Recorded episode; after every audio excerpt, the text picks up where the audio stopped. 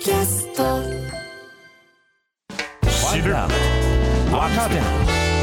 動かす。荻上チキ。セッション。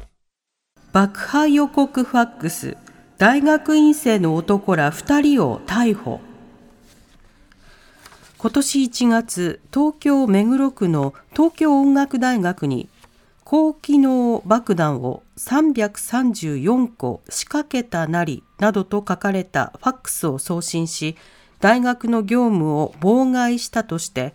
警視庁は東京農工大学大学院生の佐藤直容疑者と無職の大熊翔容疑者の2人を逮捕しました。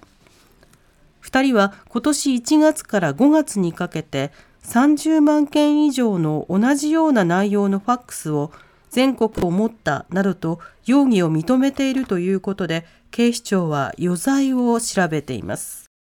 さて大学院生の男ら2人が爆破予告ファックスを送ったとして逮捕されたという事件がありました、はい、これ今時ファックスなのかと思う方もいるかもしれませんが実はその、えー、匿名化ソフトを使ってでネット経由でファックスを送信できるサービスを用いて大量に学校や自治体などにこう送信し続けていたという事案なんですね。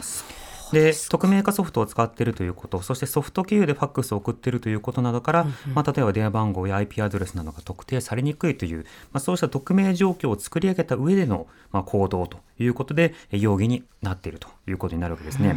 で今回その捜査の内実の詳細については公開はされていないわけですが、はい、この匿名化ソフトで使われてしまうとなかなかそこをたどって、えー、特定するということは難しいですよね。ねしかしながら別のところで2人の容疑者のやり取りの、まあ、痕跡が見つかったということで、えー、今回逮捕に至ったというふうにされています。でなおかつ今回その容疑者として名が挙がっているあの方の発言ものの発言によれば、えー、具体的な自己顕示欲があったのだというようなことを述べているということなので自己顕示欲の、まあまあ、片鱗のようなものが何かしらの、まあ、発言であるとかアピールにつながったところを警察が何とか、まあ、抑えなくてはいけないというようなことになっているわけですね。だから今でもその匿名化というのは、まあ、ファックスであれネットであれあるいはその郵便システムであれ、はい、なかなか追いかけて、えー、操作をするというのは難しい状況というのがあるわけです。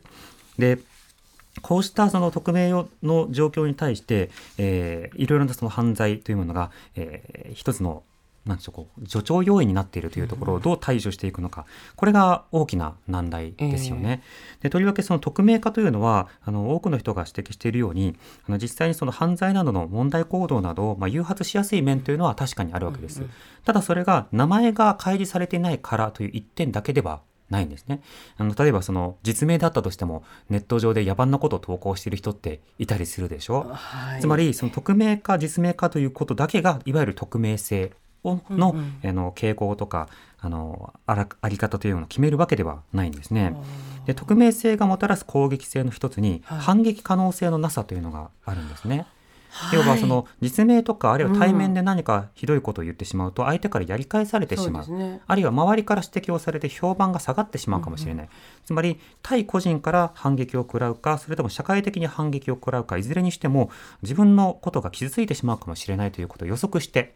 攻撃をまあ抑えるということを人はしたりするわけですね、うんうん、つまり善人かどうかというだけではなくて、うん、まあ、腹は立つんだけどここで手を出しちゃうと自分が嫌われちゃうからなみたいな、いろんなブレーキを踏むことによって攻撃が抑制されている面というのがあるんですね。あ確かに。ところが匿名性というのはそうした反撃可能性それは社会的制裁も含めて奪ってしまうというところがあるだからこそいろいろな SNS では例えば電話番号とか携帯電話だけじゃなくてメールアドレスなどを匿名化せずに登録していくことなどによって、まあ、捜査機関に協力していくという動きを、まあ、ゆっくりと示しているところもあるわけですね。ただしそれも匿名化ソフトを使われるとという限界があるこの辺りの難題を抱えた上で各捜査機関の捜査もそして私たちの日常のサービス医療というのも変わらず続いていくというのが現状かなと思います。TBS 荻上チキ。セッション TBS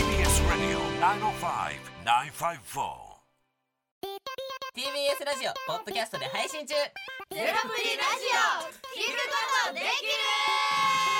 パーソナリティは LGBTQ ハーフプラスサイズなどめちゃくちゃ個性的な4人組クリエイターユニット。午前0時のプリンセスです。ゼロプリラジオもう好きなもん食べな。好きなの何でも鍋に入れたら鍋なんだから。マクド鍋に入れちゃおう。そしたら全部鍋。おならが出ちゃったことを何て言いますか？プリグランスバズーカ。ちなみにおしゃれではないよ。ゼロプリラジ笑ってるやん。オこんな感じになります。笑い方海賊になります。おうち最後にこの CM 聞いてるみんなに一言。お前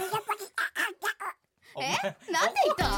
た？とにかく聞いてください。ゼロプリで検索。ゼロプリラジオ毎週土曜午前0時に配信。それではポッドキャストで会いましょう。せーの。ほなまた。ゼロプリレディオ